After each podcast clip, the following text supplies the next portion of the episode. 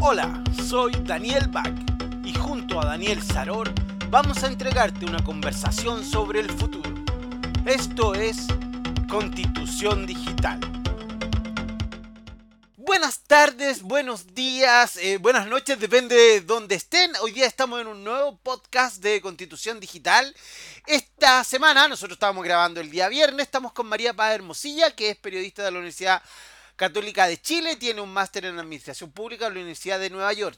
También es directora del GovLab de la Universidad Adolfo Ibáñez, Laboratorio de Innovación Pública de la Escuela de Gobierno de la Universidad Adolfo Ibáñez también. Su área de especialización es la innovación pública, específicamente como la tecnología transforma el gobierno y en innovaciones como el data science, los datos abiertos, el crowdsourcing y eh, los laboratorios en general. Eh, buenas tardes, María Paz. Un gusto en que estés con nosotros. Y como siempre está la doctora en Derecho, experta en datos, en datos personales, Daniel Saror. ¿Cómo estás, Daniel? Hola, Daniel. Hola, María Paz. Mucho gusto. Mucho gusto. Gracias, Daniel y Daniel, por la invitación. Eh, los yo. Eh, es un gusto estar aquí en este podcast que ya lo habíamos escuchado antes, así que eh, honrada de estar acá. Oye, María Paz, yo voy, a, partir derecho al grano.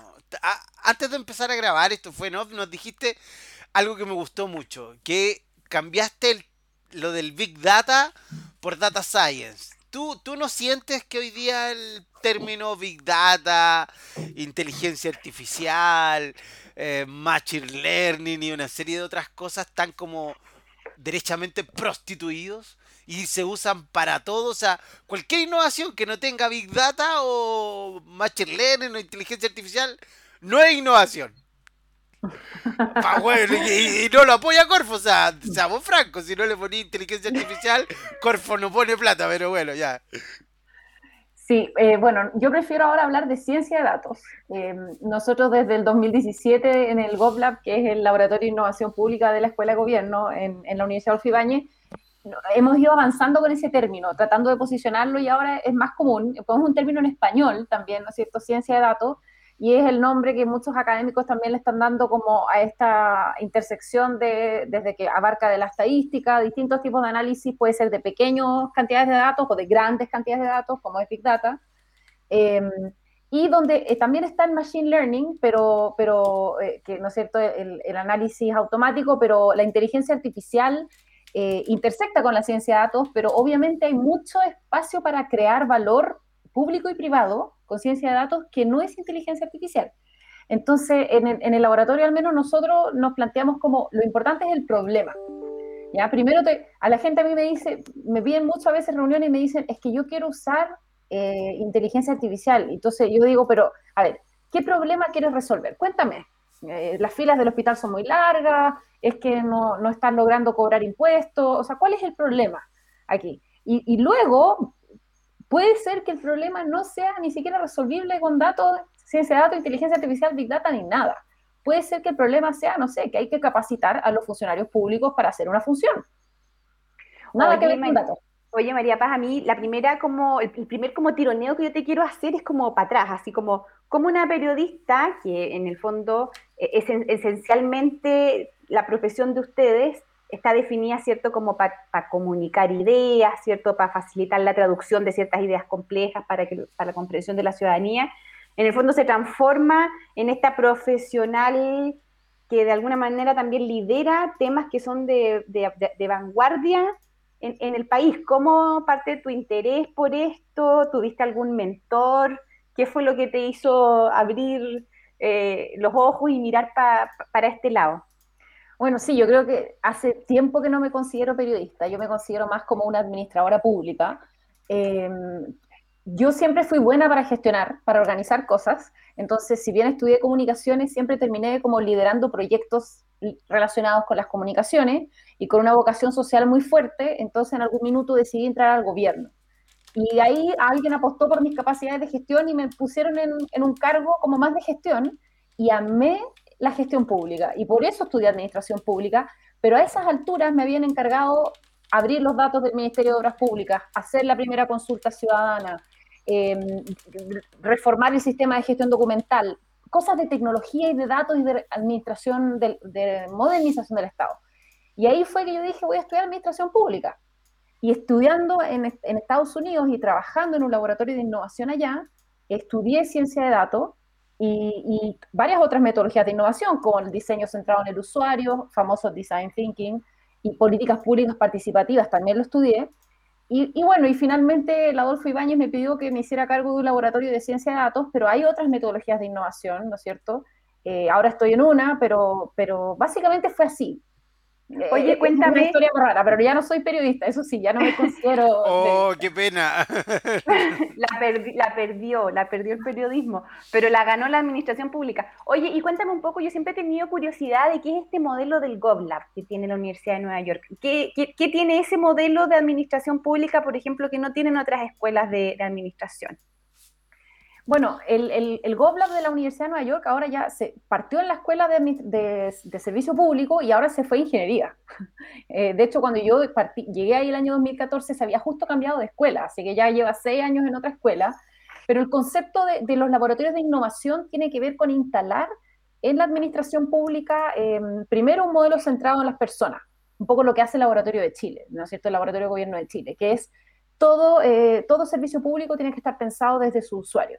Eh, y es un paradigma diferente. Y esto se tiene que instalar también a través de la experimentación, e-, este concepto de tener betas, de, ir innovando, de, no pensar en que el producto que uno crea es el producto final.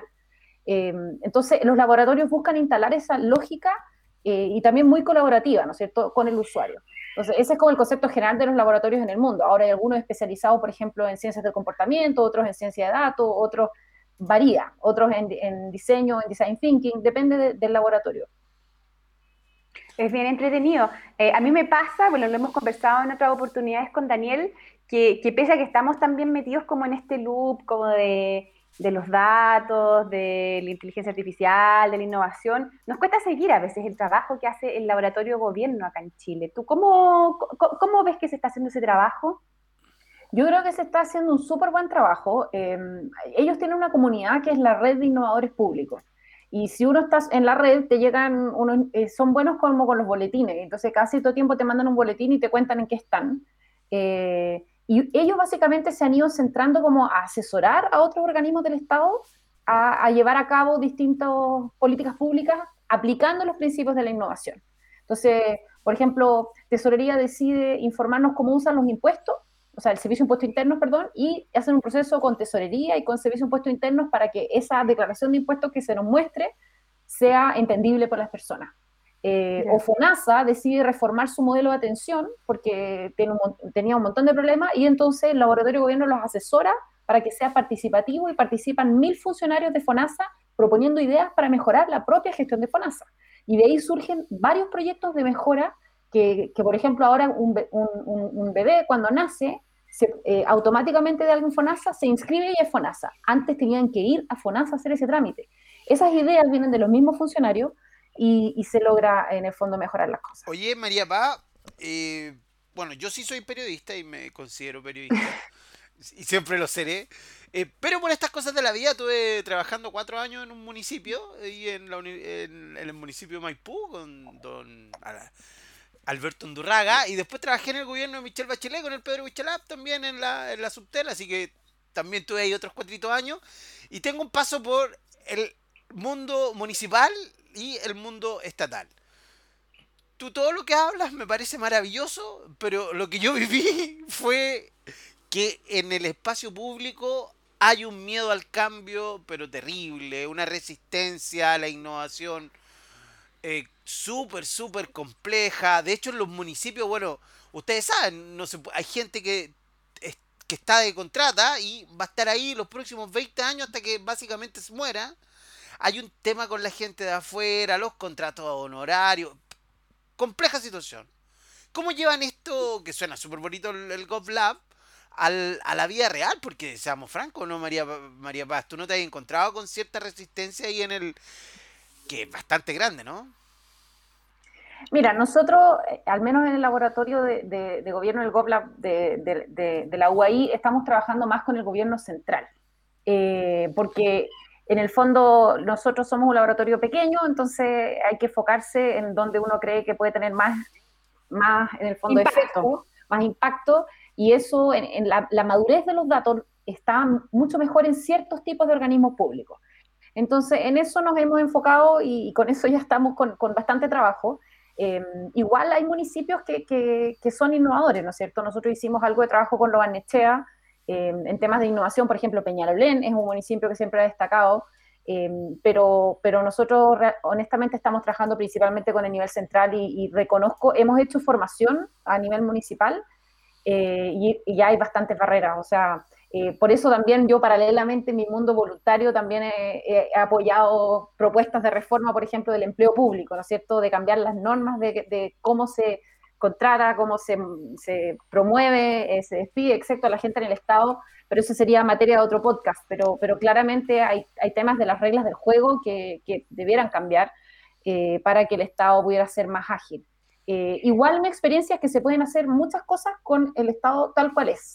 Ya, pero mira, ¿no te, ¿no te, pasa a ti que, eh, hablando del Estado propiamente tal, uno considera que cuatro años es realmente muy poco para hacer cualquier proyecto del más mínimo que sea? Porque aunque sea del mismo área, del mismo gobierno, de la misma coalición, por ejemplo, pero, pero imagínate el cambio que fue de Piñera a Bachelet y de Bachelet a Piñera, y los dos ida y vuelta, que en seis meses se destruía un, proyecto para poner otro y al final a los cuatro, a los cuatro años nadie termina ningún proyecto, ni, ni el gobierno uno, ni el gobierno no. Lo que pasaba con agenda digital, ¿cachai? Que es una, una locura. Hoy día en Chile no tiene agenda digital. Vamos a hablar de eso en otro podcast. Pero definitivamente cada cuatro años es muy, muy, muy, muy corto el tiempo para realmente implementar algún, ¿Te parece cuatro años razonable desde el punto de vista así de un GovLab? A ver, cuatro años es muy poco. Estoy de acuerdo que debiera ser más, eh, cinco o seis. Em, y bueno, y por eso, por ejemplo, y, volviendo al tema que Daniel me, dijo que, le interesaba conversar, que es el tema de, la infraestructura integrada de datos. ¿Por qué lo menciono? Uno de los temas que nosotros queremos impulsar es que se integren los datos de manera segura para poder usarse para, políticas públicas. Y yo cuando pensé en este tema, llamé a varios colegas eh, académicos y les dije, ¿tú estás dispuesto a trabajar los próximos siete años en este tema?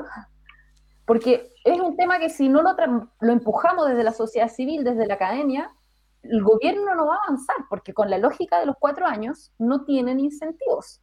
Entonces, o sea, perdón, perdona que te interrumpa, María. Eh, Daniel, yo pienso que aquí también se nos va el análisis, que muchas muchas eh, gestiones al interior del Estado tienen una lógica de año fiscal también, que, que también es bien terrible. Tú estás ahí con el agua hasta el cuello por el presupuesto que se te asigna una vez al año. O sea, esta idea de los presupuestos plurianuales eh, es prácticamente un marciano en los presupuestos, en las planificaciones en general dentro del Estado. y estos son proyectos caros también.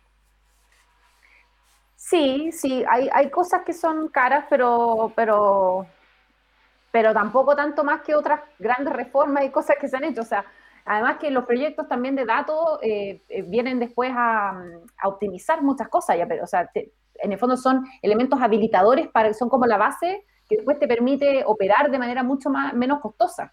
Eh, o en, el fondo, si tú ya tienes una infraestructura de base, eso te ayuda y te abarata los costos por si lo hacía futuro. Pero, pero la clave aquí es que cualquier cambio grande del Estado en datos, en tecnología, eh, va a requerir de más de un gobierno. Y por eso es que desde afuera tenemos que presionar e involucrarnos y trabajar en el fondo con otros organismos, como por ejemplo el Senado. Nosotros ahora estamos con la Comisión de Desarrollo del Futuro del Senado, vamos a crear una propuesta de política pública con un consorcio de universidades que está empujando el que se integren los datos en Chile, con la Comisión de Desarrollo del Futuro del Senado y hacer una propuesta al Ejecutivo. Porque Oye, tenemos que aliarnos con los distintos poderes. Antes, antes, del, antes del, proyecto, el diagnóstico, ¿tú, ¿tú cómo ves que está el estado de la interconexión de los datos en el Estado? Está mal, está mal. O sea, a ver, por ejemplo, tú, tú quieres diseñar un nuevo subsidio laboral, ¿ya? Eh, y tú eres del Ministerio del Trabajo, porque obviamente el subsidio laboral, el Ministerio del Trabajo. Entonces tú tienes los datos del Ministerio del Trabajo, tienes los datos, no sé, del CENSE, eh, de, tus organismos públicos, sabes quién está, eh, la dirección del trabajo te dice si hay alguien que está cesante o no, ¿ya? Eh, tienes esos datos. Pero ¿qué pasa con los datos que vienen del Ministerio de Educación o del Ministerio de Economía o del Ministerio de Desarrollo Social? Tú no los tienes. Y tienes que empezar a diseñar políticas públicas, aplicarlas, y resulta que nosotros como seres humanos tenemos muchas dimensiones. ¿No es cierto que la, pobreza es un fenómeno, por ejemplo, multidimensional? Entonces, uno necesita datos de distintos lados y esos datos no están.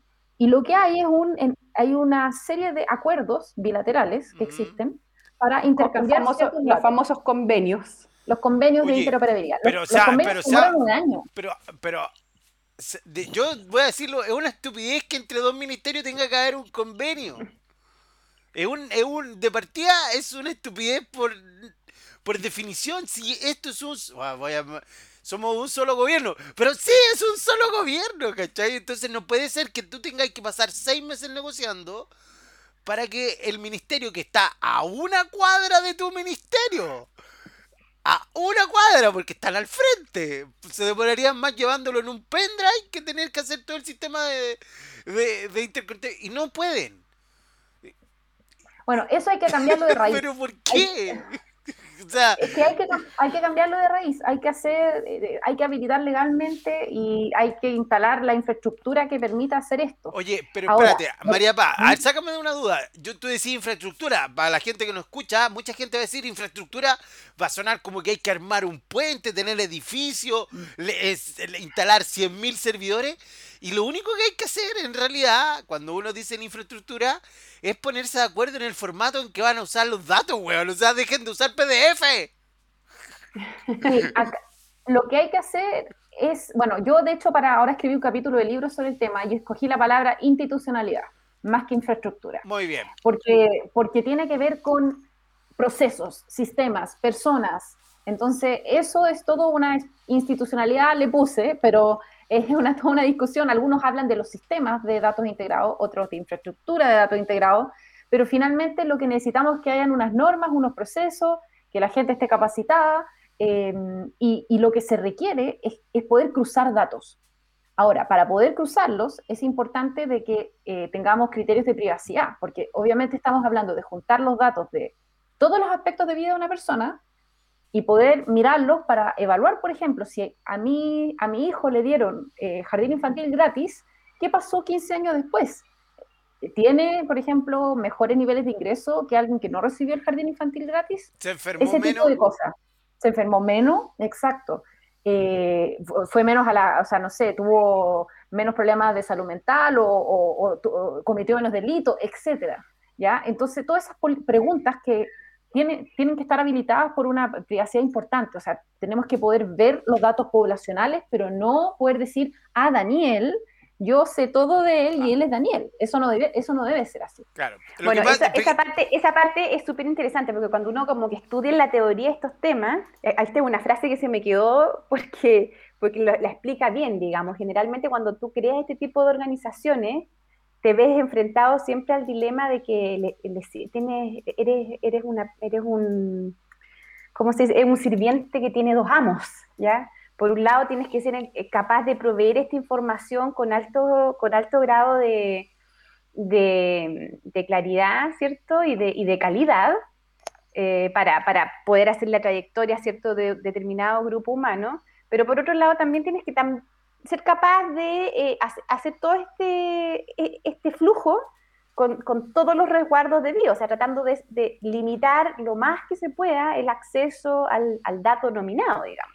Es un desafío grande, un desafío grande, y mi impresión es que en Chile todavía no hay una cultura como robusta eh, en términos de, de, confidencialidad en el tratamiento de la información. Yo no sé cuál es tu percepción, María Paz, ahí. O sea, claramente, culturalmente no, no, no hay, eh, damos todos los rutes, ¿no es cierto?, en los supermercados, en las farmacias, eh, el rutificador o qué sé yo, ¿no es cierto?, el CERVEL publica todo, el padrón. todo el padrón completo sin mm. buscar una forma que, permita hacer la fiscalización correspondiente, pero sin, eh, en fondo, publicar todos nuestros datos. Pero, yo, pero sí hay muchos países que lo, que lo han logrado hacer. Entonces, yo no, no me quiero conformar con lo que tenemos, sino la idea es buscar cómo podemos hacer las cosas mejor. Y, y, aquí estos sistemas que que, integran datos básicamente ponen una serie de resguardos. El, el, marco de referencia más usado se llama las cinco seguridades y se preocupa de poner seguridades en las personas, en los proyectos, en los datos, en los entornos. Y se me olvidó el número 5 que se lo, lo, voy a buscar, pero básicamente lo hace en un montón de, o sea, es un sistema completo en donde mm. si me falla uno, me, por el otro lado me voy a proteger. Oye, y conté, eh, ah, déjame, contémosle a nuestros eh, auditores, por si alguien no lo sabe, con toda la cantidad de datos que tiene disponible el Estado chileno, si tú lo juntáis bien, claramente podríais personificar de quiénes son esos datos. Y ese es el problema, que la granulación toda junta finalmente te pueden identificar. Y eso también es, un gran riesgo porque el caso más claro, o uno de los más comprometedores es de la gente con la salud, la gente que tiene SIDA, por ejemplo. Nadie quiere que sepa que, que, tú tienes SIDA, ¿cachai? Aunque no, no, tiene nada de malo, ¿cachai? Pero bueno, vivimos, nadie quiere que sepa eso. Y si tú accedes al sistema de salud y vayas a la otra cuestión y todo, finalmente te pueden eh, identificar, pues, ¿o no? Pues, pero la, identificación al final es el menos, el menos, lo menos malo de todo esto. De, la, identificación de determinadas características de tu persona al final del día puede generar una serie de situaciones discriminatorias y ahí donde está justamente la protección que ofrecen las leyes en materia de protección de datos personales sensibles, en este caso del ejemplo de, Daniel. ¿Cuál era la quinta protección, María Paz? Eh, resultados seguros. Todo lo que se saca del sistema también se chequea. En el fondo, tenemos lo primero, personas seguras, o sea, que la, gente que puede acceder a los datos integrados tienen que venir con credenciales, con referencias, con capacitación, ¿ya? Eh, dos, el, proyecto seguro. O sea, primero los países solo dejan usar estos sistemas para proyectos de interés común, no para, o sea, para el bien común, no para el bien privado, ¿ya? Entonces, y cada proyecto, por ejemplo, tiene que hacer declaración de impacto eh, a la privacidad, y se revisa, ¿no es cierto? Pasa por un comité de ética, etcétera. O sea, el proyecto en sí cumple con ciertas características. Después tienes el entorno seguro, que es el lugar donde tú accedes a los datos. Ese lugar puede ser un entorno virtual, ¿no es cierto? Por un VPN o en muchos países espacios físicos que no tienen ventanas, donde los computadores no tienen pendrive, donde no se puede entrar con celular, ¿ya? Y, y, tú, y los computadores son fríos, o sea, no tienen acceso a Internet, ¿ya? En, México le dicen eh, salas tontas porque en el fondo no, no, puedes hacer nada, no puedes hacer ninguna de las magias, digamos, propias de Internet, solamente usar lo que está ahí desconectado. Oye, Exacto, bueno, y en Chile el Servicio de Impuestos Internos da acceso a investigadores a los datos y los da en computadores de ese tipo, y el Ministerio de Desarrollo Social también. ¿Ya? Ay, mira, no tenía, no, tenía idea que tenían sala, sala segura. Mira, qué interesante. Sí. ¿Y desde cuándo las tienen? El Ministerio de Desarrollo Social tiene un piloto operando desde el año pasado, que se ah, llama RIS Investigaciones, que lleva dos rondas de adjudicaciones, 10 proyectos en total, y el Servicio de Impuestos Internos lo hace más puntualmente, pero que yo sepa, lo hace por lo menos hace unos 3 o 4 años. Oye, ya ustedes dos... Que son... más. ¿Mm? Dale, Daniel. Ah, y, usted, ustedes dos que son expertas en esto, no, a mí yo tengo, yo tengo una un temor, es que como todos nuestros datos ya están filtrados por todas partes, a mí me da creo que a esta altura, cuando tengamos una ley de datos decente en este país, va a dar lo mismo. Ya vamos a estar todos identificados, van a saber todo de nosotros, nuestro RUB, los, los remedios que compramos. ¿No les parece a usted que hasta hoy, día no, no hay una excesiva compartición de nuestros datos sin ningún eh, castigo público ni, ni social a que todos nuestros datos estén ahí afuera de alguna u otra manera? Lo que pasa es que cuando hay una mejor ley se van a tener que bajar esos datos. Eh, en el fondo, y se va a que se va a sancionar porque eh, habiendo un organismo independiente, habiendo sanciones económicas, habiendo un mecanismo expedito para ejercer el derecho, eh, van a, uno va a empezar a ver personas que ejercen el derecho sin tener que pagarle a un abogado para que haga una vía. Entonces, yo me imagino que vamos a avanzar hacia un entorno de, mayor protección y no es que todos nuestros datos estén publicados, nuestras historias de salud no son públicas, eh, nuestro, todos nuestros antecedentes educacionales. Pero la salud, por ejemplo, lo mismo que tú dices, la, tú dices la, historia de salud nuestra no, no es pública, pero la tienen empresas privadas, las que venden los bonitos y los que tienen este sistema, ¿cómo se llama? El biométrico con el dedo. ¿Por qué una empresa privada tiene acceso a mi huella dactilar que se la entregó el, servicio civil? Claro, mira, ahí yo creo que lo que, lo que, lo que va a pasar al final del día, en, ese ejemplo, es que todas estas compañías que hoy día quizás tienen mucha menos regulación, mucha menos eh, fiscalización encima, van a tener que implementar modelos de tratamiento seguro. Entonces, en ese caso, claro, no es que la información ande dando bote como la información del padrón electoral, ponte tú. esa, esa, esa, sí que e, esa, esa sí que está como que crecen los árboles, así, en cualquier lado está. Pero en el, en, el, en el, otro tipo de información, en la que ya llegó a manos de eh, estos otros, no sé, pues, actores privados, eh, a ellos también le, le van a subir la, los estándares de cumplimiento. O sea, digamos que ya quedaron con el beneficio de administrar una base de datos, pero también es cierto que las bases de datos son dinámicas, hay bases de datos caducas, bien poco les sirven. Entonces, eh, en lo que es la mejora y construcción de la base de datos del futuro, probablemente el estándar y el acceso que van a tener va a ser bien distinto. Oye, María Paz, eh, bueno, hemos hablado de, un poco el diagnóstico, como el estado del arte en Chile, de lo que se está haciendo, Em, de la dificultad, ¿cierto?, que, que, da lo, estrecho que es el periodo de gobierno, cómo se desmantelan los equipos y vuelven a empezar y después se desmantelan de nuevo y vuelven. Em, cuéntanos en, qué consiste este proyecto integrado de datos, qué, cosas vieron eh, y qué crees tú que puede hacer la diferencia eh, entre este proyecto y otras iniciativas que, han habido antes que a lo mejor no, no, no lograron este nivel de, de interconexión. Mira, eh, bueno, yo creo que una, una de las cosas que yo vi en mi investigación es que básicamente eh, ha habido mucha propuesta del mundo técnico de instalar una, una institucionalidad de datos integrado en Chile. Por ejemplo, lo propuso el Centro de Estudios Públicos, ¿ya? Eh, pero nunca ha tenido un patrocinio político. Esa es la realidad. No ha tenido patrocinio político. entonces, ¿Qué, tiene especial? A ver, nosotros como consorcio vamos ahora a trabajar en nuestra propuesta, ¿ya?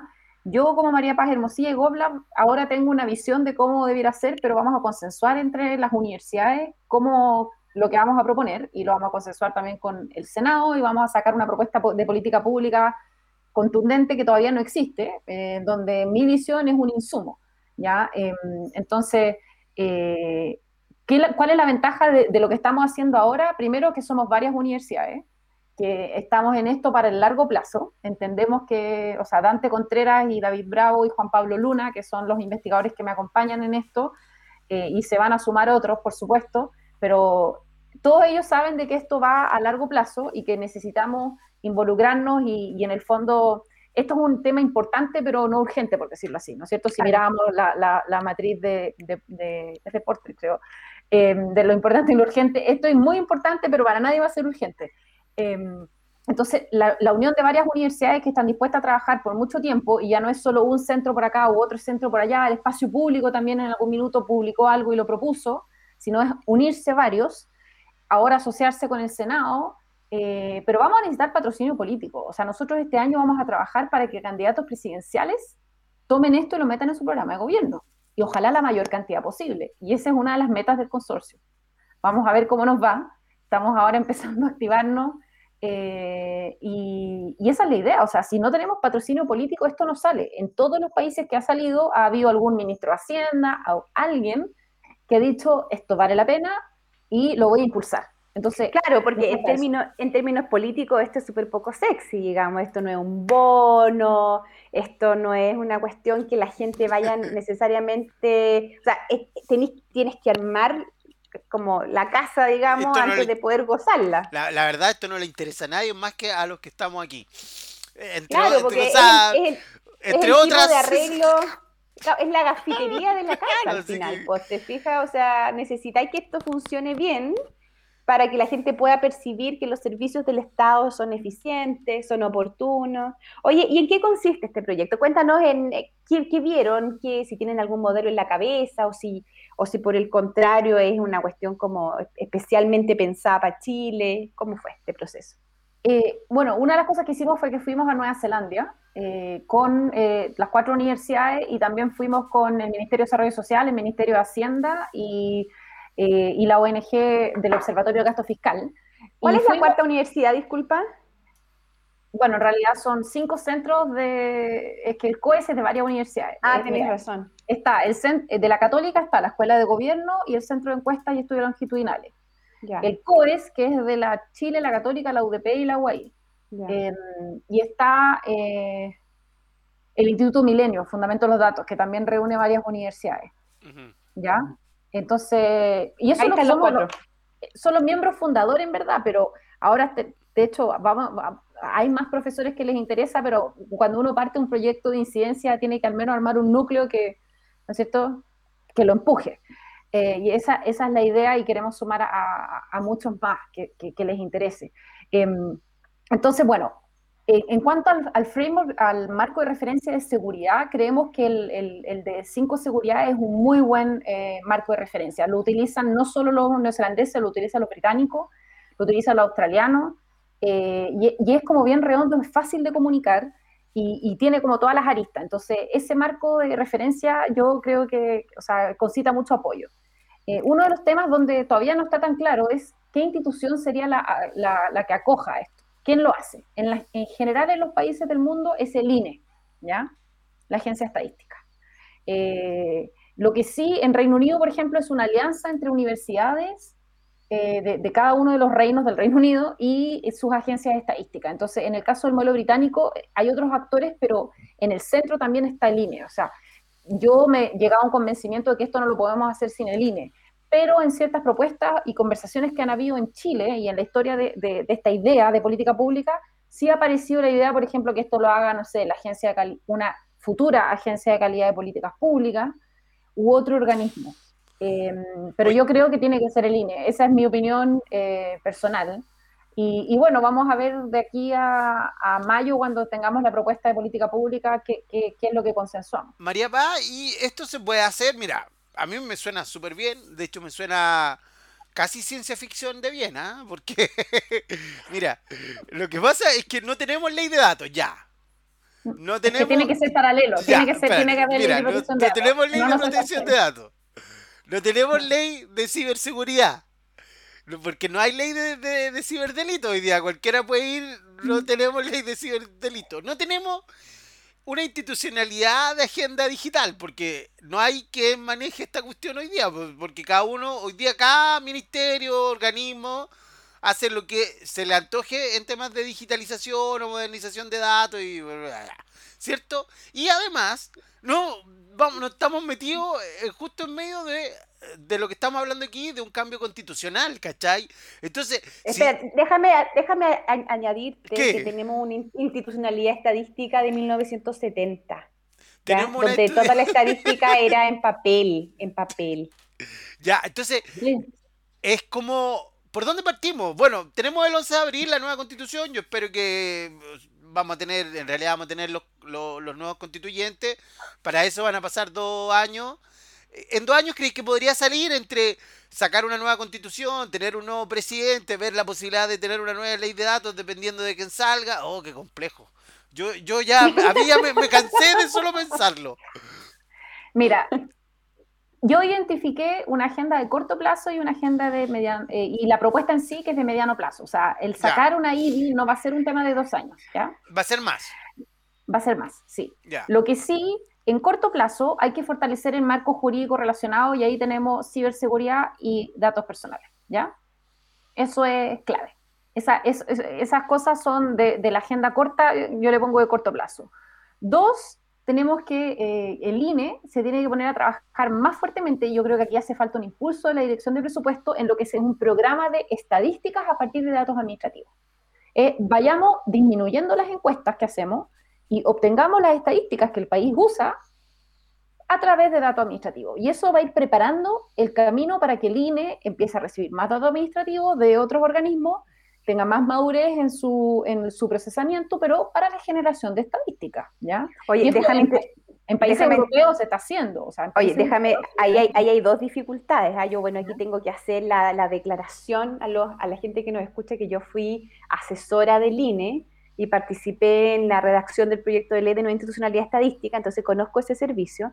Y la idea de la, de la María Paz, en realidad es una idea que, de hecho, está en la ley vigente del año 70, porque es así de obvio, digamos, a los profesionales de hace 50 años atrás también se les ocurrió que era obvio recoger los datos de...